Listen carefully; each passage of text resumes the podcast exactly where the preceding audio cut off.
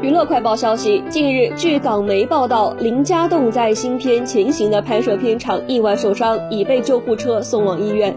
据悉，十二号凌晨，林家栋在拍摄一场抱小朋友奔跑的戏，但是突然不慎绊倒，林家栋倒下时冲力甚大，而拍摄现场又是满地石头，以致林家栋身体多处受创，伤势颇为严重。针对此事，当事人与导演关智耀还没有给到回复。但是，据当地警察公共关系料透露，十二号凌晨确实有人在青衣意外受伤。